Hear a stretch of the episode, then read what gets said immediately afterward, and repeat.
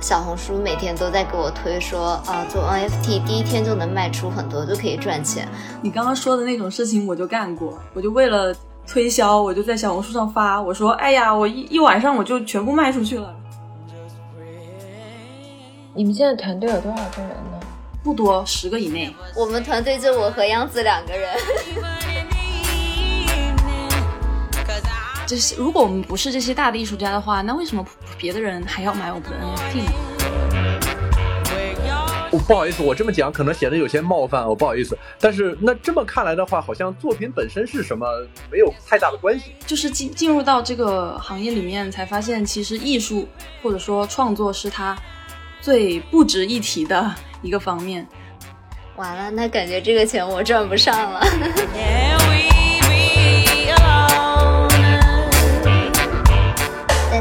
是小溪，我是杨子，欢迎来到大俗小雅。大俗小雅是由散落在世界各地的打工人每周一起跨时差谈天说地。啊，今天呢，我们是想跟大家聊一聊元宇宙 NFT，真的是完全错峰在聊这个东西。对，可能这个热度已经过了一年多的时间了吧。然后这几天我们突然上头，想要请我们的朋友阿松和阿内来跟大家一起聊一聊。嗯，那我也是很想了解这个 NFT 了，因为一年以前阿松就问我们要不要聊 NFT，被我们催句说已经错过了风口，没想到一年之后我们自己就突然上头了。那请两位嘉宾分别介绍一下自己吧。Hello，大家好，我叫阿内，是一个普普通通的设计院打工人。目前也是一个国内 NFT 的创作者，鼓掌！我感觉这是我们最接近知道 NFT 是在干什么的人了。嗯，大家好，我是阿松，个普通的码农。好吧，因为我们阿松也是码农嘛，然后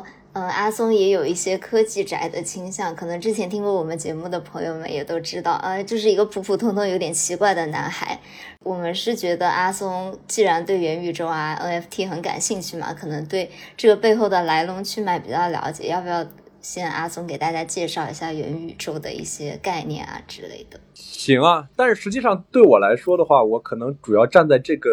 这一套概念的反面。不过还是为了就是 从一开始就要唱反调。是的，我今天就是来唱反调的。不过呢，我还是就是比较公平的介绍一下。嗯，刚才你说就是一年前要提到 NFT，然后到现在是不是有点晚？其实我觉得还好，因为这一年刚好是 NFT 这个概念从诞生到。如流星一般划过星空，到现在差不多将近落地，然后可能变得更加务实一点的这么一个过程，正好经过了它自己的一个生命周期，我觉得还是一个比较好的重新开始讨论这个问题的机会。我先从正经的方面来说吧，我们说元宇宙这个概念，它实际上和我们现在的经常要提到数字货币啊、NFT 啊什么这些东西经常捆在一起讲嘛。我们先一个一个来。首先，NFT 它感觉阿松要开一个讲座了，怎么办？有点慌。没有没有，我也是了解的，就是很作为外行人来进行了解。就首先，NFT 的话，它指的是 non-fungible token，指就是非同质化代币，一种基于就是比特币所使用那种区块链的技术，而且一般来说，现在 NFT 都会架设在以太坊这个公链上，当然还有很多的这个联盟链，这个我们先不提。它架在这些公链上来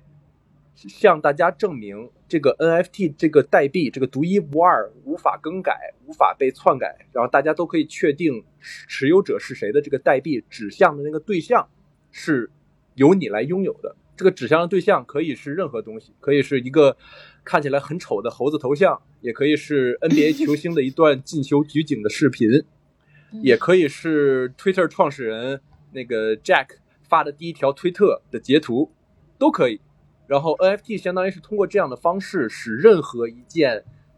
不管是在虚拟世界中的任何一个东西，或者任何和甚至可以到现实世界中，给所有东西都使其可以被交易，使它可以被呃货币化这样一种东西。嗯，而我们说的这个数字货币呢，按照我们。最理想化的设想，在这个元宇宙已经实现的情况下，那么元宇宙实际上就是相当于独立于我们现在的这个物理世界而存在另外一个虚拟世界。这个虚拟世界中，我们会以数字货币作为它的交易单位，而 NFT 它起的功能就是使得任何一个存在于这个元宇宙的东每一个东西都可以被纳入这个交易体系。那其实安内嘛，也是我们当中一个比较独特的视角，因为他现在是真的在当一个 NFT 的创作者。我其实还蛮好奇的，因为我们是研究生同学嘛，就我们都是从很传统的这种建筑行业，然后突然过了两年以后，安内就变成了一个 NFT 创作者呢。我还挺好奇的，就是你最开始是怎么样接触到这个行业的？其实接触到这个行业也算是一个比较意外的事情吧。呃，我其实跟呃跟央子差不多，我觉得我自己也算是一个古代人了。然后我接触 NFT 也其实算比较晚的。不，你现在可已经是 元宇宙的人了。我直接直接飞到了元宇宙。对我，我就是当时在 NFT 在国外已经很火的时候，那个时候其实没有很多了解。然后它现在即使在现在在国内还算是一个比较新的名词嘛，但是呢就。经常刷某书，对吧？然后就经常被大数据推送，我也不知道为什么他会推送给我，可能觉得我是一个潮人吧。你是的，不要怀疑。就后面又加上有段时间看到会接触到很多建筑竞赛嘛，然后它有一些内容是给元宇宙做设计，比如说做什么呃商店啊之类的，然后它界面又很赛博朋克，又非常好看，花里胡哨的，然后我慢慢就开始呃被吸引到这个领域里面，就开始了解。然后最开始其实也是以一个买家的角色进来的吧。后面我也发现，如果你作为一个创作者，你不了解买家心态的话，其实是很难发行自己的 NFT。现在我做的东西其实跟建筑行业的联系不是很大。嗯，我知道有很多优秀同行，嗯，还是在做建筑类的 NFT，我觉得也挺不错的。我想请问安内，就是所谓建筑行业的 NFT，指的是说在像 Roblox 之类的那种上所谓的虚拟地产里面。然后由建筑师帮他们设计这种，呃，在游戏或者那种三 D 环境下的那个建筑物。呃，这是一种类型，这种应该是是一个在很大的一个平台的背景下去给这个平台打造一些元宇宙的虚拟空间。那作为如果是个人的创作者的话，他可能单纯就只是做一些建筑风格，比如说建筑渲染类的图像，作为他的 NFT，算是不同的方向吧。哦，我明白，也就是说，像也是在创造一个数字艺术品，不过这个数字艺术品可能是，比如说我做一个建筑模型的建模渲染，然后把它作为一张图。不过我还蛮好奇的，就是安妮，你最开始会买什么样的 NFT 啊？就是。而且你是在什么平台去买的？因为其实我也对这个东西也是在某书的推广下，我就是很感兴趣嘛。但是我就不是很知道我到底应该在哪些地方去买，然后什么样的东西可以升值。因为其实国内现在是没有开二级市场的嘛，我就不知道我买了这个东西会有什么作用呢？首先我那个小纠正一下，就是国内还是有挺多平台。呃，有开二级市场，而且现在慢慢在越来越多了。对对对，嗯，然后当然国家肯定也是在有严格的监管这方面，所以说并不是所有的小平台都可以马上进入到二级市场这个这个呃范围里面。我我最开始进来的时候选择其实是非常少的，因为从今年年初国内的 NFT 平台可能十个手指头都能数得过来，但是到了现在已经有。嗯，一百多个平台了，所以 对对，所以选择的话，只能是说，呃，肯定是从从上往下来看的嘛，还是这个良莠不齐，鱼龙混杂很多。我现在已经 就是已经退出这个买家界很久了，就感觉现在已经在专心的，就是做这个发行方。呃，很多公众号它会专门去做国内 NFT 市场的数据这一块的。你可以搜到很多他们的数据归纳，比如说有一个数据实盘，哪些哪些 NFT 的那个 I IP 是最近有上涨百分之百分之多少，然后下降百分之多少，就挺是挺像股市了已经，嗯，做的非常的呃数据化了。出于一个想要投资的角度去考虑的话，那你可以就是以这些为参考去选择，比如说像嗯很多大佬他会喜欢陪伴一个陪伴一个品牌去成长。那你可以选择养成系，对对对，养成系的。那你可以选择完全 完全根据自己的喜好去选择。关于这一点，我比较好奇，你作为一个买家的心态，就是你在看到一个 NFT 作品的时候，你主要考虑的是什么？你考虑的是它的可能的升值潜力，还是说把它作为一个短期投资，还是说你纯粹是因为喜欢这个作家以及喜欢这个作品，以希望通过这种方式来使它获得一些收益？嗯，作为买家来说，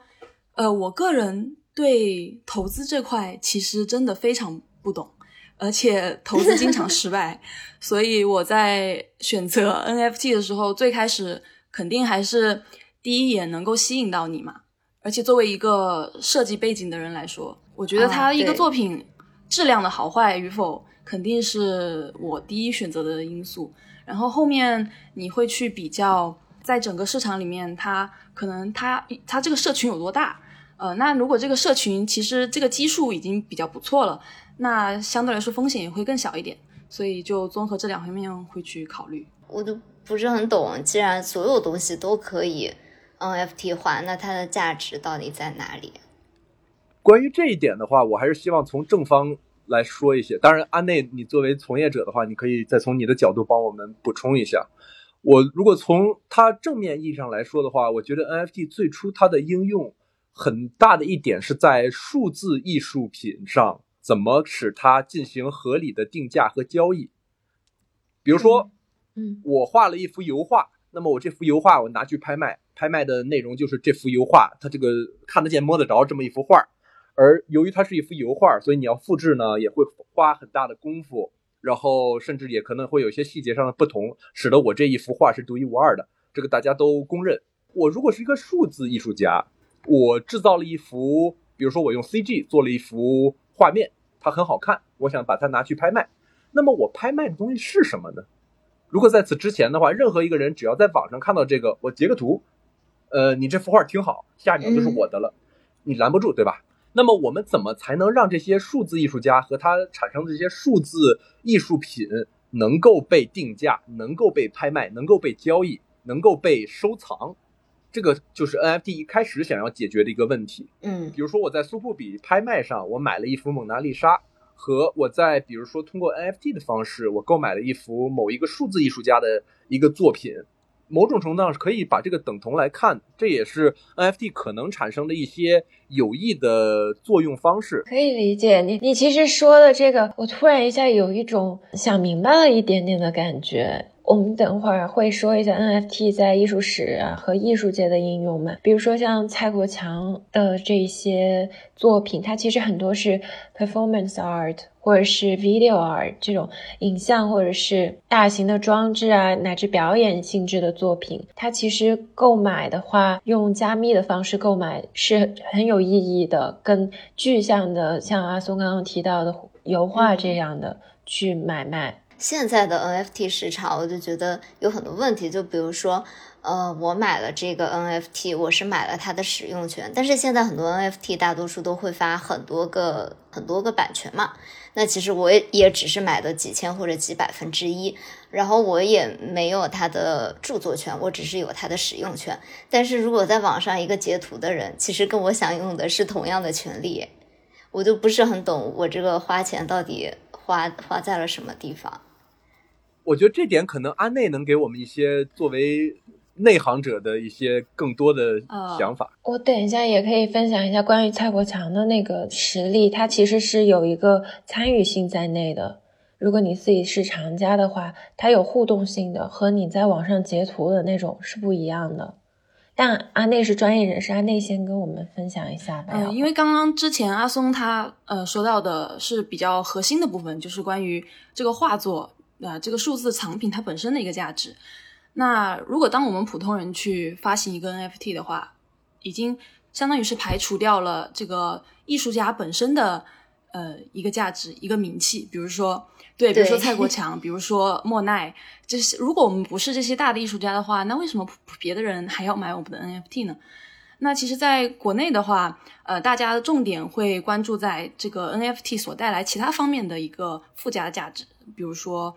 嗯，实物的价值，比如说它所它所创造的一个社群的，呃，社交的价值。就是如果说抛除掉这个画作本身欣赏的价值之外来看的话，它可能，比如说，它会给你带来某件实物实体商品的一个优惠。这是可能最接近于普通人生活的一种价值。那包括就像国外的无聊猿，他们有自己的社群，然后拥有无聊猿的人，他在这个社群中会有呃怎样的一些呃，比如说特权啦，比如说有一些共同内部分享的一些信息吧。这是一个社交对对对属性，好像你有了这个东西，你就是一个跟别人聊天的敲门砖，然后你们就都可以进入到这个社群里面去认识一些厉害的人。，对，因为阿内有提到无聊猿嘛，我觉得这算最接近大众的。就之前周杰伦有发一个 ins，就发了一个对，说他被然后盗了。对，说他被盗，说帮他 mint 的黄立成大哥的新作品是被钓鱼网站偷了，然后他就有说一段这个话嘛，其实就很周董，他就喜欢经常发红酒啊，发他的话嘛。其实这也我觉得是有点像阿内刚刚提到的那个意思，他其实是更多的想表现出他是这个社群中的一员嘛。对因为现在无聊猿是市场上最受欢迎、最昂贵的 NFT 项目之一，它其实上线十一个月，估值就已经有四十亿美金了。嗯而且它的母公司是那个 Yuga Lab，得到了四点五亿美元的轮融资，然后中间 Google 也有投资嘛，所以现在是最受市场青睐的一个项目了。我后来才发现，其实我有关注昆凌和周杰伦嘛，我有时候都分不清他们谁是谁，就他们 发 story 们会的时候互，相转发，然后周杰伦会说哥就怎么怎么样，然后昆凌就说姐就怎么怎么样，真的两个人很哥姐味。对，但是我今天说我说这个点其实是跟元宇宙相关的，是因为有一次周杰伦有发一个 ins 说，二零二二年哥先换几个月的头像，感受一下元宇宙的感觉，他就换了一个熊的头像嘛，啊，那是他自己的 NFT 系列，然后昆凌就跟着他也换了一个情头，嗯，这两个头像很像，所以我现在就完全分不清他们谁是谁。发 story 的时候，对，这是周董自己做的一个割韭菜系列，然后我很多台湾的朋友都已经纷纷换上了这个熊的头像，中年偶像割韭菜。就是我们一般说到这个无聊猿，一般不会把它后面那个全称给说完。其实它叫无聊猿猴啊对对游艇俱乐部。这个名字就很知道它的意义了，游艇俱乐部。精对英 Yacht Club 游艇俱乐部，它实际上就是这种，你有游艇，我也有游艇，那我们搞一个俱乐部，然后这样的话，我们可以在这边我们聊生意啊，什么诸如此类的。而这个无聊猿最开始也是作为这样的目的而被研发出来的。它本来的话就是有很强的社交和圈层的属性在里面。哎，你当时说周杰伦的那个被卖了以后被倒手了好多次，然后最后卖了五十多万美金，他那个无聊猿的 NFT。对啊，可能就是因为他是第一个被钓鱼的 NFT，变得更有价值了吧？对，而且好多明星都有啊，什么库里啊，然后麦当娜什么都有。在行业里面有一个词专有的词叫做赋能，它的意思就是说，你除了你这个作品图像本身之外，它会赋予到这个收藏者的一个其他方面的资格吧。我以我的我的系列为为例，就我做的是一个游戏类的 IP，那他可以通过呃在 APP 上呃去体验、去互动，跟我的游戏互动，从而获得呃获得一个游戏的体验吧。呃，那这样的话，我的那个收藏对他来说，其实不只是作为一个单纯的 NFT，它可以是一个游戏的道具，就它可以去使用我的 NFT 去达成游戏里面的升级，包括一些呃其他的体验。那同时，他又可以把他这个游戏的道具给卖出去。那就这个就是其实就是一个链游的逻辑了。那除了这种链游的形式之外，比如说像刚刚我们说的这个实体的一个赋能，就有很多呃平台的很多一些，比如说服饰的品牌，它加入到这个 NFT 里面。他说：“你如果持有我这个品牌的 NFT，那你在我线下的商店，你可以免费得到我一件衣服啊，什么之类的。然后包括还有一些就定位更高一点的，就是对于这些富豪们来说的 NFT 呢，它可以给这些富豪提供出入出行都有免费的，比如说豪车接送，然后五星级酒店的住宿，然后度假 度假村的这个使用之类的，就是它完全是根据你这个 IP 的一个定位来去做一些赋能，去吸引你特定的一些受众。嗯，也就是说，这样的话，在在线下环境中，那这个东西就非常的把这个 NFT 中的这个 T token 的一点体现出来了。就是说，它本身是什么并不重要，而是说我拿到这个东西可以像一个令牌或者一个通行证一样，获得很多其他的额外的收益，是这个意思。对的，其实你说在这个行业里面，真正有就是有特别有天赋，然后作品特别质量特别好的创作者，其实也老实说没有很多。那大家为什么去吸引别人来买他的作品？就他其实消解了，嗯，很大一部分艺术上的影响，他加入了很多其他的价值进去，才可以说把这个市场越来越扩张的越来越迅速。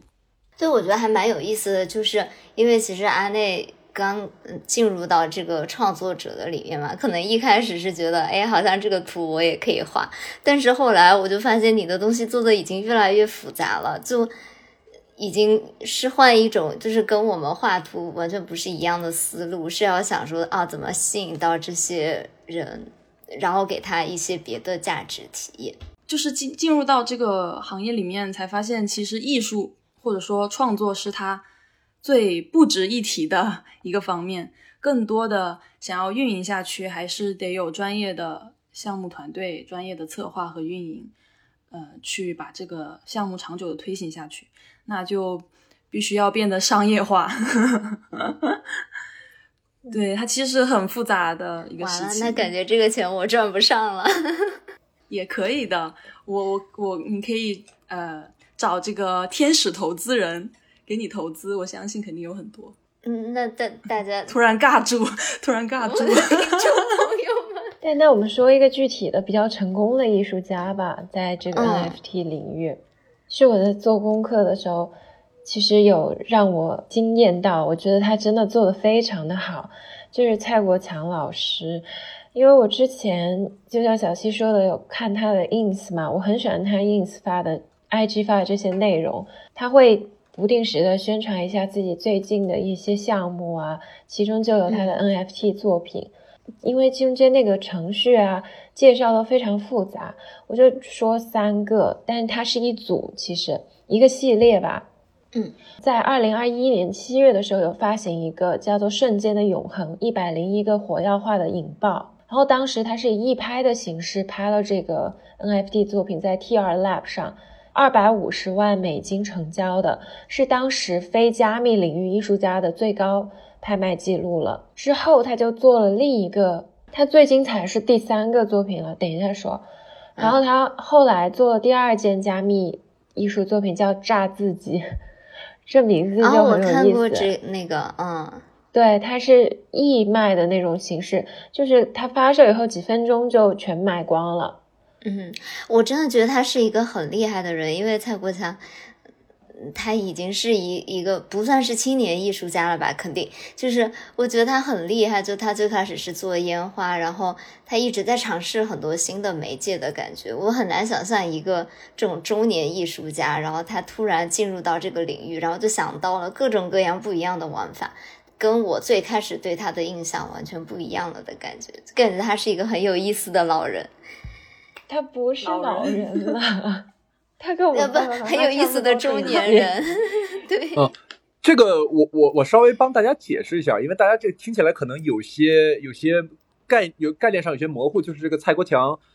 做他卖的这个 NFT 到底是什么？实际上就像咱们我们刚才提到过嘛，就是 NFT 它是只是一个代币，它指向一个东西，而在蔡国强他的这个作品中，他的 NFT 就是指向他。火药爆炸那个场景的一段视频，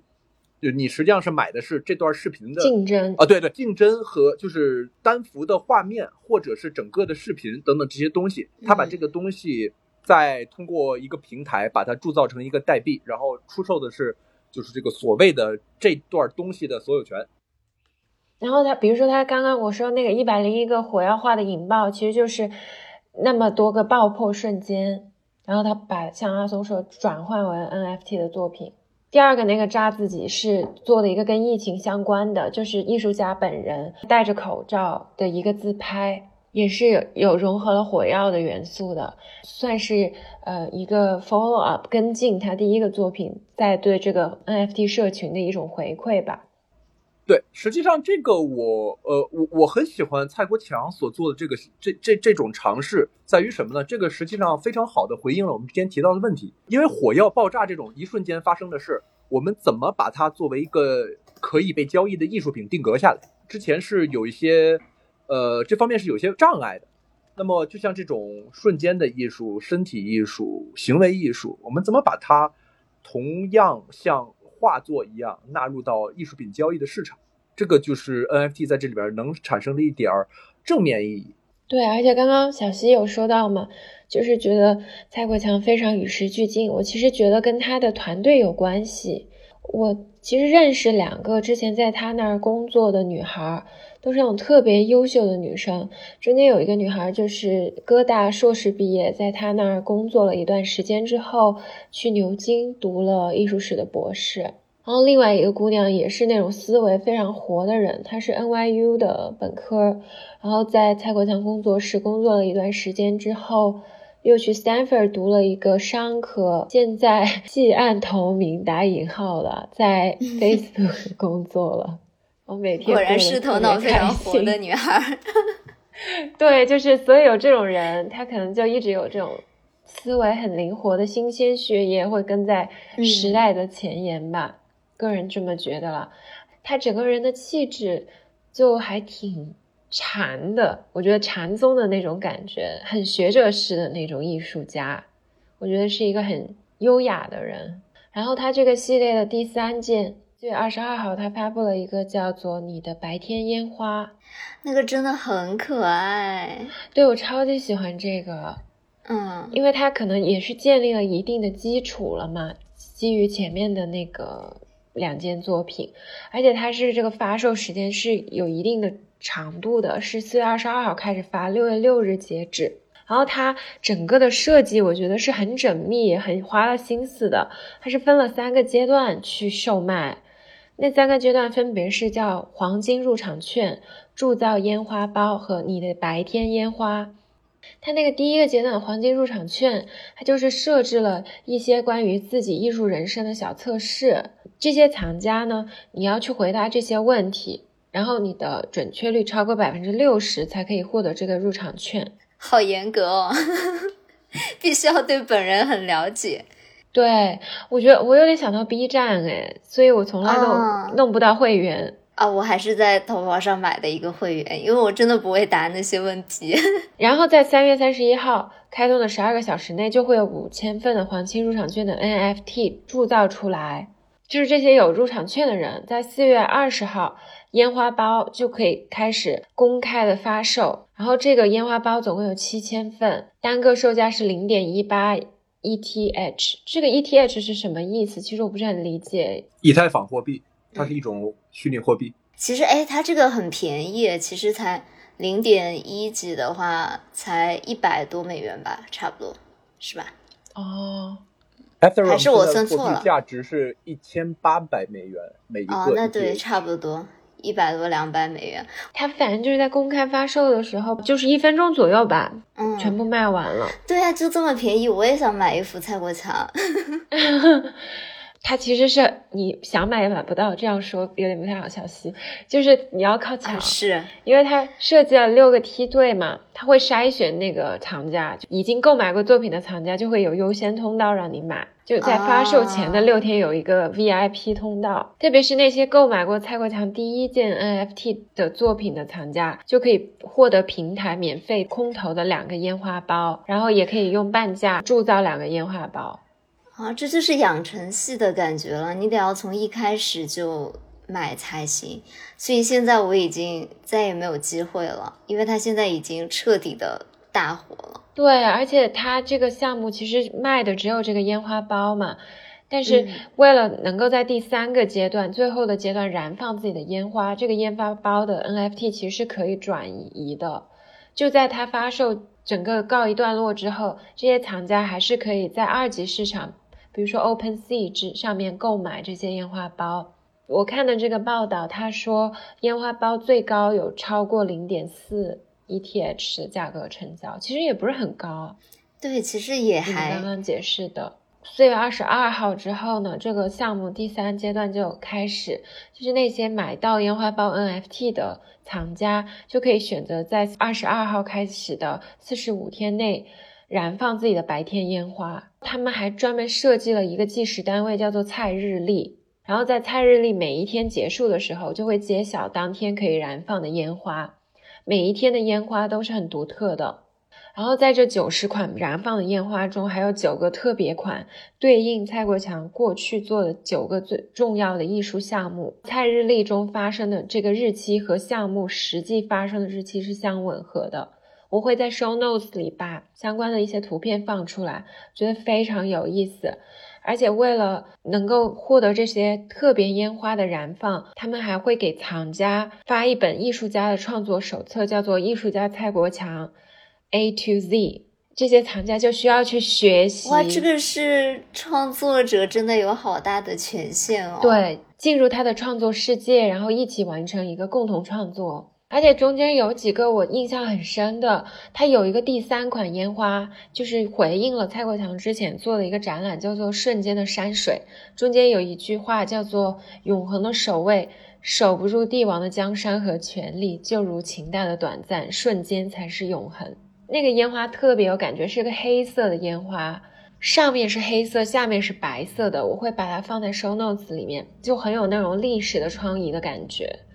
然后另外一个很可爱的烟花，我觉得小西应该会喜欢，是他第五款烟花，是基于蔡国强有一个作品叫做《胎动二为外星人做的计划》第九号，是他在九二年六月二十七号，还是你生日？哦，真的？对，做的就是他早期最重大的。早点告诉我，你可以买这个给我当生日礼物吗？是吧？我研究一下，找那个之前工作室上班的女生买，开点后门好吗？谢谢你。它就是一个粉色的，像 UFO 一样的形状的烟花，特别漂亮，很可爱。我觉得小七肯定会喜欢，我会放在 show notes 里。我有一点没有听懂，就是你在第二阶段拿到这个烟花包的 NFT 和你在第三阶段它的燃放计划之间是有什么关系的呢？就是你拿到的只是一个。炸药包的那个图片，然后但是你放出来是什么，你是不知道的。你要等你自己去排那个日期，然后根据它的日历，然后它才决定你放出来会是什么东西。也就是说，最后放出来的是一段视频，是这个意思。哦，对你买的时候相当于是一个盲盒，是一个炸药包的一个那个图片。哦，而且你需要去所谓学习和熟悉他过往的创作历程，才能选到就是那种很有意思的。杨子，我的生日快到了，留给你的时间不多了。这个预售已经结束哦，还有哎，对，六月六快去学习吧，杨子。OK，因为刚刚杨子讲了一些国外的 NFT 的一些玩法嘛，那其实国外和国内还蛮不一样的。嗯，因为我们都知道嘛，其实国内和国外它不是一个共享的链嘛，它各有各的玩法。那其实我我有一个困惑就是。说其实国内和国外是不共通的嘛，所以就会存在一些比较灰色的空间。就因为国外卖的 NFT 是在国内是追溯不到的，国内卖的 NFT 国外更加追溯不到，就给了一些投机倒把的人一些操作的小空间。然后前段时间我就看到阿内在朋友圈里面发了一个很离奇的事情，阿内你要不给大家讲一讲？好呀，就是是所有人看到都会觉得很离奇的一件事。就是因为国内的数字藏品市场现在是一个处于还没有规范到位的状态，所以就会有各种你想象不到的呃骚操作，为了去呃掐一些烂钱。这个不知道能不能说，嗯，然后 对，然后前段时间我就在群里面看到有这么一个人，呃，这个我们就先称他为老六吧，就是这个老六，他就盗用了这个 OpenSea 上无聊猿的图片。在我们国内注册了版权，呃，然后呢，在我们的平台的官方的作者群里面炫耀他注册了版权的证书，并且就表示呃没有任何的这个歉意，并且非常的自得。我们当时都惊呆了，就觉得就是很炫耀的心态，说你看这个我都能搞到吗？对，然后还。我想问一下，这是黑客行为吗？还是他想注册就能注册？因为在国内是独立的。对，就是因为无法追溯到。对，可能是版权审核的人没有见过无聊猿。不是，这这个事儿实际上跟黑客一点关系没有，他本质上是很无聊的事儿。对，就是他就是截了一个图而已。他截了个图，然后注册了个商标，就是这样。是的。哎，但是我有一个问题，就是你注册版权，你是要输自己身份证号的，他不害怕吗？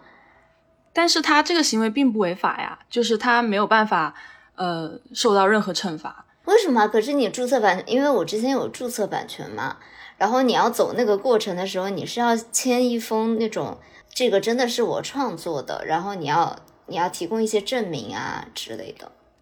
呃，他他确实是有稍稍的做一些二创吧，就是稍微做一些改动，就是类似于你把一张图片放到 PS 里面，给它加了一个滤镜，就是类似于这种操作。然后他只要把这个 P P S 的原文件上传，说，哎，这是我的过程原文件，那其实审核的人他也不知道的。实际上，这个就涉及到一个问题，就是 NFT，我这个我觉得是一个蛮核心的问题，就是当我在买一个 NFT 所指代的艺术作品的时候，我买的是什么？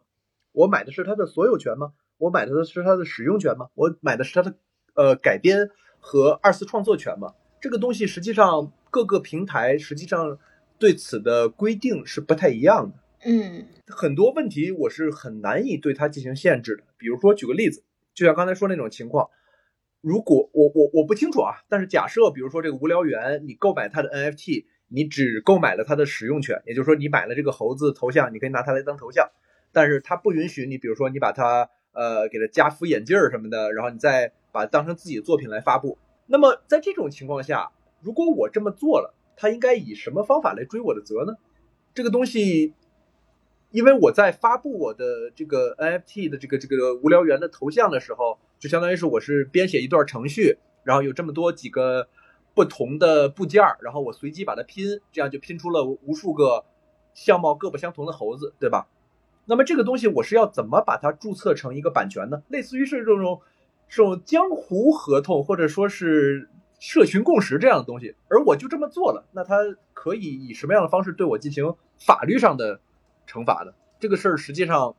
不管是在国内还是国外，这个相关的法律可以说是都是在建设当中的。你很难定义什么叫侵权。对，就是我再举个例子吧，就比如说，呃，前段时间国内有一个就是质量非常高的一个 IP，然后被国外的一些人发在了呃 Facebook 上面。他就发了一张图片，之后马上立刻就涨了，嗯，几几十万的粉，然后就在国外就受到了很多的追捧，并且就是他已经搬上了那个 OpenSea 的平台。哦，他真的可以卖啊？对，但是就是是没有办法去控制这件事情的发生。但国内平台唯一能做的就是去联系到这个作者，并且发一些公告、律师函，类似于律师函的一一些东西，就是能做的就仅此而已。其他的像 OpenSea 可能也没有办法完全去保障你的权利吧。而且现在很多这方面，比如说一个东西是否侵权，一个东西是否可以在另一个平台发放，实际上这个这个规定是各平台各自进行一个自治这样的情况。而平台在这方面呢，它的权利相当于是非常大的，我可以决定这个东西是不是侵权，我可以决定这个东西不可以上我们的平台。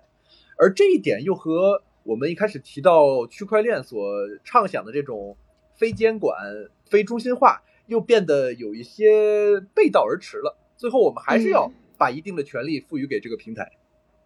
不是一定的权利，是很大的权利。确实是这样。对，其实所有的这资本主义社会运行的规律，这件事它还有后续嘛？然后就过了几天，呃，有又有一个人在这个群里面求助。他就说自己买了一件藏品，呃，被平台判定为侵权了，然后直接被回收了，也没有得到任何的补偿。然后我就发现这个求助的人就还是之前这个老六，就是这个盗用呃这个 Open OpenSea 无聊猿图片注册版权的这一个人。哦，所以不是无聊猿被判侵权而，是他自己买的别的被对他买了别人侵权的作品之后，就受到了一些损失。这个其实是一个 冤冤相报何时了？厉害。对，就因为这个版权问题是没有办法完全被监控、被解决的。实际上，这个 NFT 的存在让我们把一些就是哲学上本体论上面推进了一点点。就是我们在讲说，当我拥有一个，我收藏一个东西，我收藏一个艺术品，我收藏一幅画作，那么我看得见、摸得着，我可以把它拿去展。然后别人要想从我这边借去展，他需要向我付钱，或者说信用等等这个。但是如果说我拥有一个作品的 NFT，我假设我是他的唯一持有者，他只发了一个代币，而这个代币持有者就是我，我拥有这个这幅作品，那我实际上我是怎么以什么样一种方式来拥有它呢？这点我感觉我我简直词穷了。就比如说，我手里拿到这张照片，然后你把这张照片截图保存在你桌面上，当你的手机图手机桌面，那到底是你拥有呢，还是我拥有呢？我拥有这幅这幅作品体现在哪里呢？我这个地方感觉有点到了，我们又好像绕回来这个问题。拥有权跟使用权，它本身就是一个挺割裂的东西。就想要使用这个图片的人，他其实不在乎自己有没有这个版权，他只使用它就好了。而拥有它的人，他是可以享受东西给他带来的一个现金的价值。所以，可能本身，呃，就是他拥有版权的人也不会，也不是很在乎别人是否有使用他的作品吧。因为其实安内比较特别的是，我其实很少有朋友，可能大家都会买一些 NFT 当试试水啊，可能大家会说是以很少的投入去进行一些布局啊什么的。但是安内是真的现在变成一个创作人了耶。安内能不能讲一下你这个东西它实际上是个什么东西？到现在我其实都没有太明白。让大家先买起来。那我怕不好不好，就是讲的太详细，让人家会觉得在宣传什么。这不会不会啊，这个没事啊，无所谓啊。好的东西为什么不宣传？那我就大概解释一下。呃，我的作品它实际上是一个炼油的基本逻辑。我不知道大家小时候有没有玩过大富翁，因为它是我童年比较喜欢有啊有啊，对童年比较喜欢的一个游戏。然后包括现在在 Switch 上也经常跟朋友一起玩，就是因为大富翁给给的灵感，就创造出了一些图片，但他们是作为这个游戏的道具而存在的，比如说。呃，作为游戏的游戏里面的骰子，作为游戏里面的土地、房产这些，通通都是可以当做呃 NFT 去售卖，但同时持有他们的人也可以在我们之后的游戏里面去使用这些道具。因为我现在现在目前在开发自己的小程序，呃，小程序上线之后，对，会有一些游戏的互动，就是能够真正的让他们去使用到这些游戏道具。那这样的话，呃，我自己认为会是一个比较良性的循环。它所提提供的附加价值就是这个这部分游戏的体验在里面。然后你拥有的道具越多，那你可能呃，比如说等级就越高，包括后面会有更加多的一些福利在里面。因为我想说，我们平时玩小游戏的人那么多，对吧？那大家不停的在氪金，但是氪金氪到最后。可能就只有一个等级，其他的就没有了。但如果在 NFT 的这个大环境里面，你所花费的钱，其实到最后你可以完全全部售卖给下一批人，那你的游戏体验也有了，你的游戏成果也有了，但你可能在金钱上并没有什么很大的损失，甚至说，呃，价值提升了之后还会有回报，那还不是一件就大家都很很喜欢的事情吗？哦，我感觉这个逻辑是对的诶，因为你很多人就是。打游戏，他也可以养号养的很厉害，以后卖给别人嘛。对对对，它是有双重体验的，就参与感很强嘛。你是每天干图吗？还是还是会有会有人负责你的运营或者怎么样的？还是你自己要都要去做这些东西啊？嗯，说到这个，我觉得我我首先要就是比较不好意思的说，我我的系列基本上已经偏向商业化的发展了，就在。创作最开始好事啊，说明赚钱了呀。嗯，也不算吧，就是一个无奈之举，我认为是这样。最开始当然你是怀抱着热情，就是是一个有带着创作欲望去做这件事情嘛。但是到后面要带着对藏家的责任，包括各个方面的考量，你要怎么样去让项目长呃长久的运营下去，所以就不得不请了这个运营和策划方面的团队来帮我做这部分的工作。然后我个人的话，还是就只要专心于做自己的图，然后设计一下整个大概的一个框架吧。其他的方面，然后刚刚不是说就是商业化的路径吗？我就有点像借鉴于比较流行，那现在比较流行的做法，就又说回无聊园，就是它所谓的套用不同的装饰物、不同的配件，然后快速的去形成它整个一套的作品。那我现在基本上也是在借鉴这种做法。就是创作一整套的配件库、饰品库，呃，去人工的进行组合，就类似于是一个排列组合，然后通过这样去做做快速的形成不同的独版的作品，这样才能提高一个我个人的产量，呃，才能够效率对，去迎合这个市场的需求，所以这个是一个比较遗憾的地方。但是我觉得你很厉害的地方是，因为我之前有看你其实第一次发嘛，然后它就真的卖出去了。我觉得这是一个很难的地方，因为你也不是说像很多艺术家，他本来在现实社会里面就有很多附加价值了，所以他去发 NFT 的时候就能够一下就卖出去。我不知道你是怎么一开始作为一个小白，然后就就能够把自己的东西卖出去，搞到真的钱，就是一个很厉害的事情啊。对，这也是一个让我比较意外的地方。如果当时可能我的作品上架了之后没有人理他，可能我现在就完全不会再继续做这件事情了嘛。但当时是因为因为之前作为买家积累了一些朋友圈的大佬收藏家，啊，然后已经有社群了。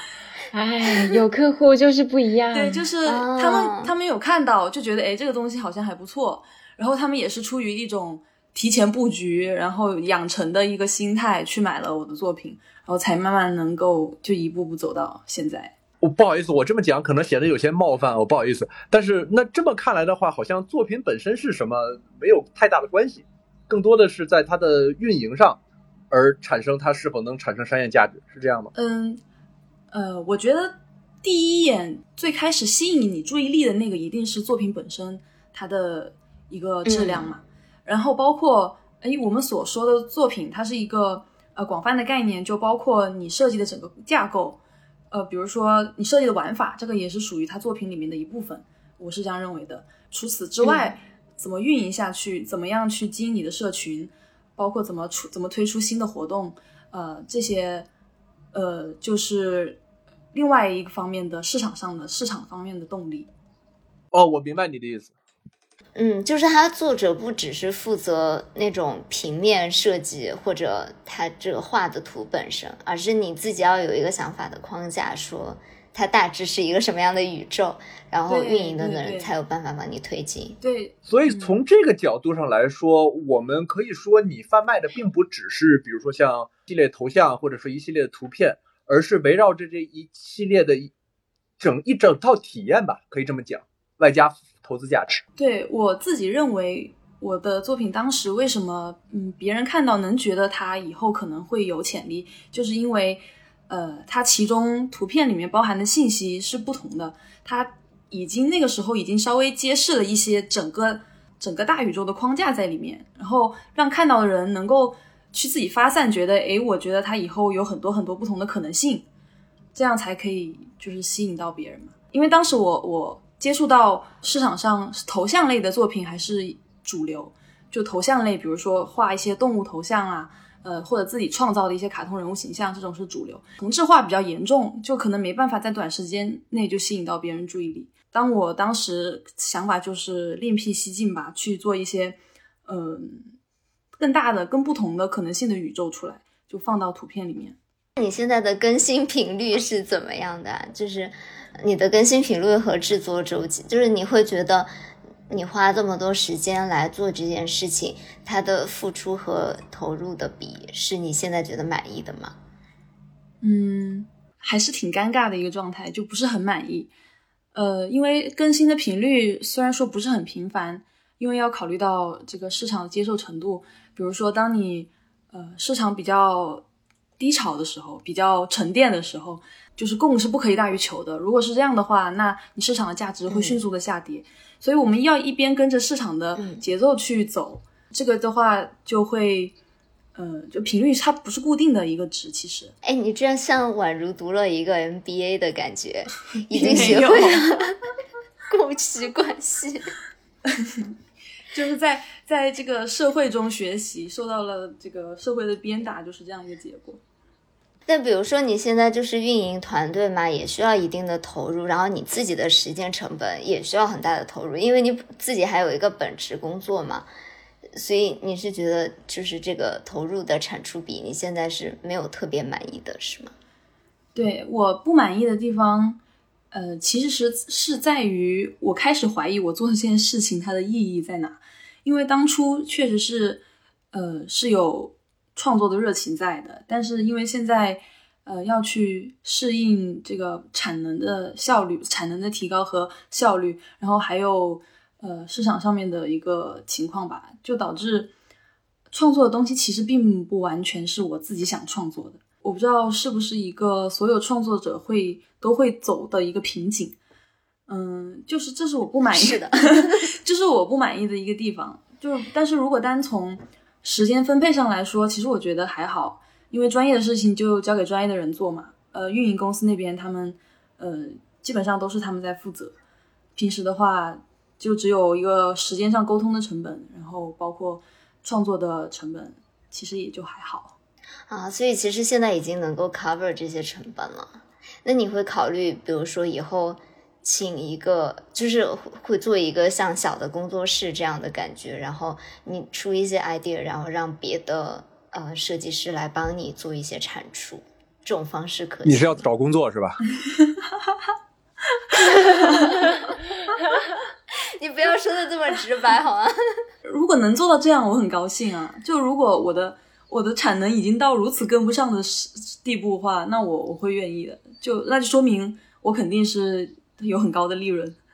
嗯，而且而且这其实也是一个很多大的那个项目、大的 IP 项目的一个解决方式吧。就他最后主理人变成了整个项目的运营者，然后他创作已经不再是本人完成，而是请外聘的画师、设计师来帮他做，就是一个比较可能是一个比较成熟的一个模式了。我感觉我看到了未来的希望，并没有。就但我还是想，我我我不知道那个就是会不会剪进去，但是我我还是觉得说，就我目前的，并没有说是处于一个赚钱的情况。差不多刚刚才能，就是收支才能平衡，因为因为前期有在这个开发小程序上投入比较多，后面其实也不知道能不能能够让这个小程序能投入的这个这些成本发挥到最大的价值，所以目前还是在摸索的过程。我觉得你真的很勇敢诶，我觉得我自己难以想象我迈出这样一步。我说一个段子，就是我身边有三个朋友是，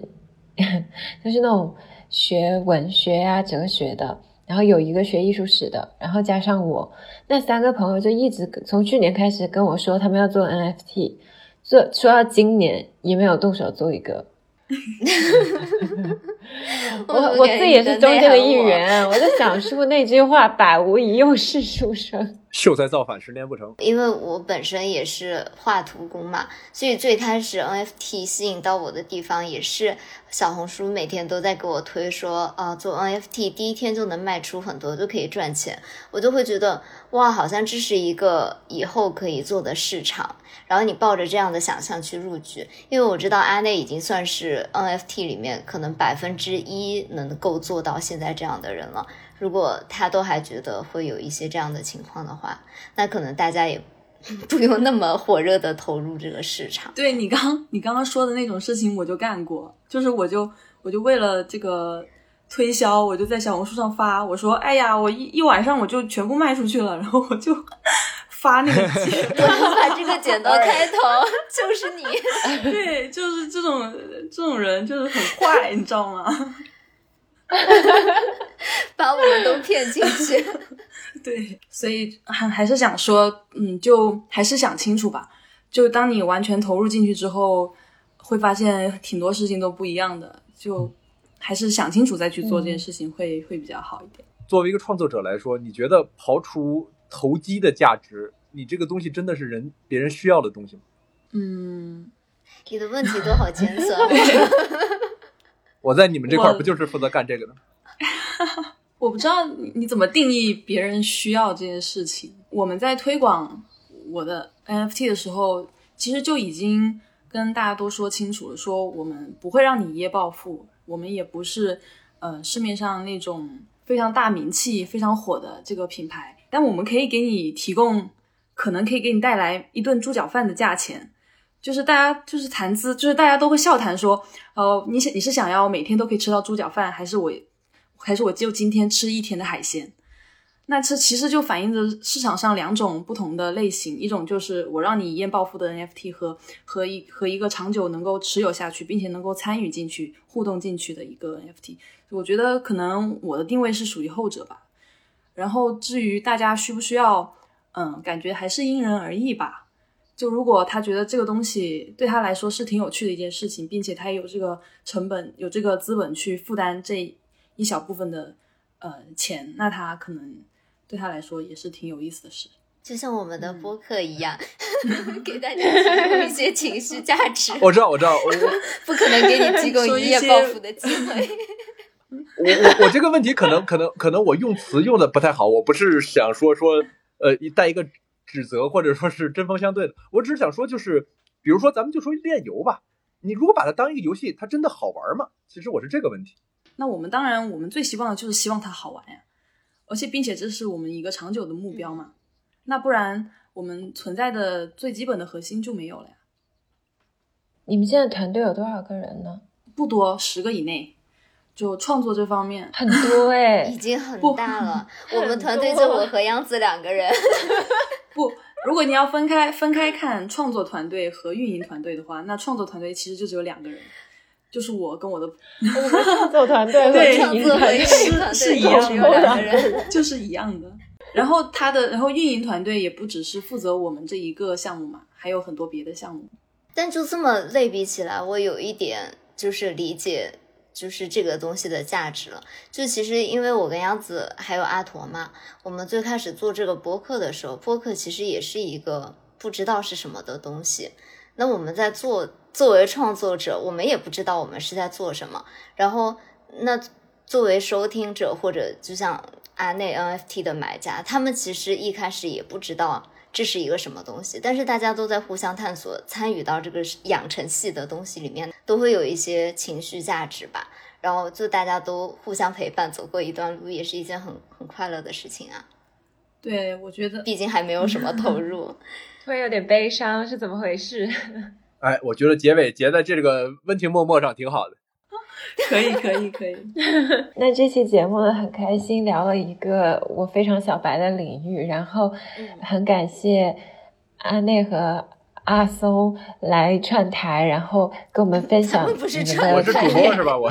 对对对，来做客分享呃你们愿意把你们的专业知识，然后专业背景分享给我们，也给我们呃让我学到很多东西了。也希望阿内和阿松的事业以及副业都越做越好。阿内，要不给我们说一下你的 IP 叫什么吧？哦，我的 IP 叫 Q B Cutie，就是方形的小可爱，是发行在 NFT 中国上的。嗯，大家有兴趣也可以去看看，是真的很可爱。我是觉得谢谢，也还挺可爱的。嗯，那我们今天的节目就是这样了。我是小溪，我是杨子。我是阿松。我是阿内好那我们下周再见了拜拜。拜拜。拜拜。拜